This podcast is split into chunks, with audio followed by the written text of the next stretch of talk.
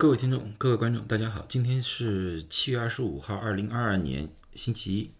今天呢，我最主要谈一下一个预呃新冠的预防药，因为上两天呢，我经常在谈论新冠的疫苗和治疗，包括呢呃辉瑞的药物 Paxlovid，但是呢，有些人提出来呢，就是新冠也有预防药，为什么我不谈谈这个预防药呢？就是 Evershell，呃，我过去其实提过一下，但是呢，没有深入的。讨论这个东西，现在呢，在华人圈呢，对这个药物呢，很多人都想知道为什么呢？因为在中国的内地大陆吧，啊，他有这么一份报告，他是在二零二二年七月十号公布的。他说，海南呢有两所医院用了全球首款的新冠预防药物，啊，这个药物呢就是美国 FDA 紧急授权使用的，就是那个 Evusha。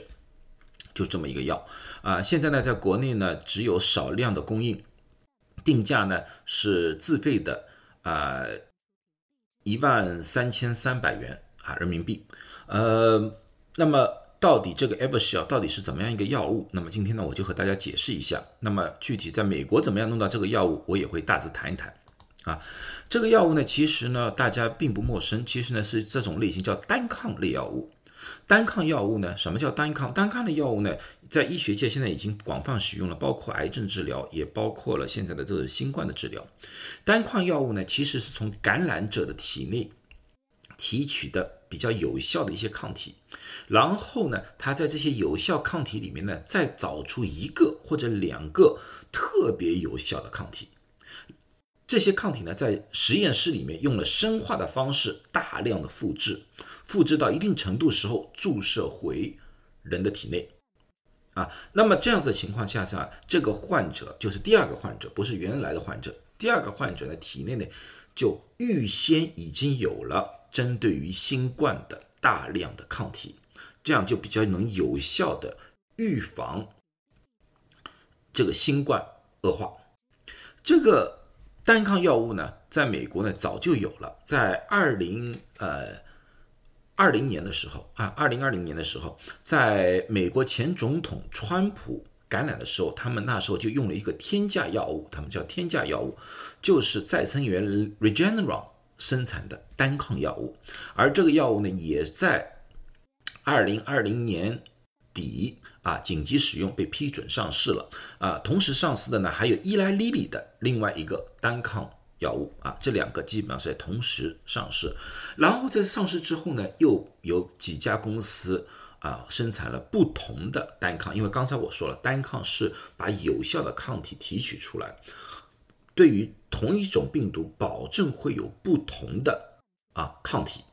那么。每个药厂，他们就筛选出来了不同的，他们认为有效的抗体，制制造成了针剂。现在呢，在美国市场上，一般已经出现了五种这里的单抗药物。但是由于单抗药物是从患病的患者体内提取的，随着新冠的病毒的变异，所以呢，很多单抗药物呢，它的有效性也进行了改变。如果它们的变异点正好是。这个抗体针对的一个地方的话，那么这个单抗药物效果就会减少了很多。那么从现在的研究发现，啊，伊拉利利和 Regeneron 最早出现的那个两个单抗药物，对于 Alpha 变异是有效的，其他几个对 Alpha 变异都有效。但是它伊拉利利的那个单抗药物对于贝塔和伽马的变异，它的效果就有所降低。但是呢？到了 Delta 的时候，它又变成有效了，因为贝塔、伽马和 Delta 的变异点是不一样的。啊，所以说呢，在 Delta 的时候，这个五种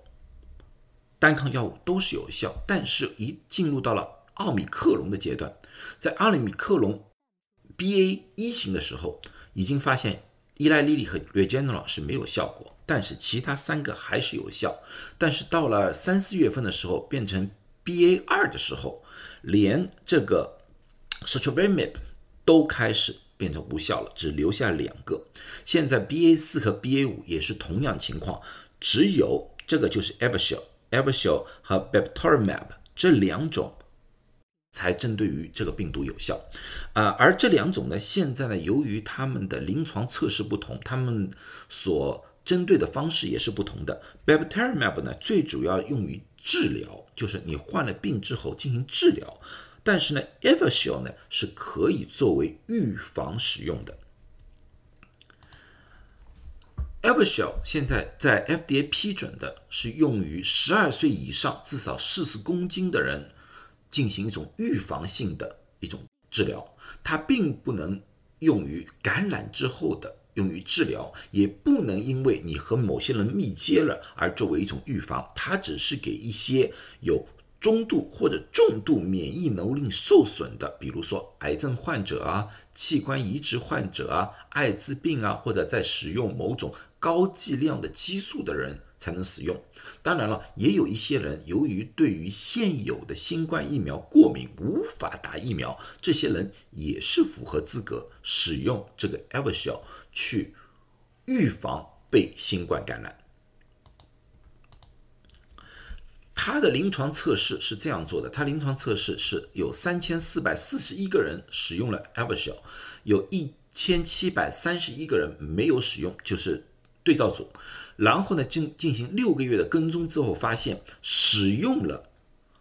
这个单抗药物的有八个人被感染了，没使用的那个群里面有十七个人。那么你要看到，使用药物的和没使用药物的相差两倍，但是。感染的人数又反过来相差两倍，那么通过他们的计算发现，使用了这个单抗药物在六个月之内，对于被感染的风险降低了百分之七十六点七，啊，这也就是为什么 FDA 批准这个药作为预防使用，它的有效时间现在来说的话，也是被认定为是六个月，因为它的测试是测试六个月。任何一个东西都有它的副作用，在临床上面，他们发现大概率的大部分的人的副作用和对照组基本没什么差别。有用了这个单抗的副作用大概有百分之三十五点三，但是对照组也有百分之三十四点二，所以说他们认为这两者之间差别并不是很大，唯一的就有一些特殊的比较重的一些副作用。值得他们注意，就是说，他发现有少量的使用者有增加心脏病的一个危险性，心肌梗塞的增加啊，人数我记得当时说是六个人，这个风险存在，所以说在使用这个药物的时候，必须要让医生知道你的心脏病或者说家族心脏病的史，让他们进行一个风险的评估。任何一种东西，他们都是有自己的缺点的。第一个缺点就刚才就所说了，单抗药物它和所有的治疗方法一样，并不是百分之一百有效的，所以有些地方要用这个进行清零啊，这个是不可能的啊。另外一种呢，就是这个单抗药物，我们刚才已经说了，是体外培养出抗体打入到人体之内，所以它无法诱发人体自身的一个免疫反应。啊，那么这个抗体慢慢衰退之后，人体就没有所谓的记忆的免疫性，它没有记忆性，那么消失了就完全消失了，除非重新打这个单抗药物啊，而不像疫苗，它有可能存在一些免疫的记忆，当下一波病毒来的时候，只要这个变异体和现在的。所产生的抗体有吻合性，那么基本上还是可以保护的。这个不行，这个消退了之后不留下任何痕迹。第最，另外呢，它的制作并不是很容易。那么你要看到它是在实验室里面不断培养，这个在技术的要求是比较高的，所以它的价格也是非常昂贵。当然，在美国这些全部都是由联邦政府啊付费的，在我们来说都是免费的。那么有些人说，我们到底应该怎么样拿到？这个药物最简单的、最有效的方法就是联系自己的医生。你的医生会告诉你在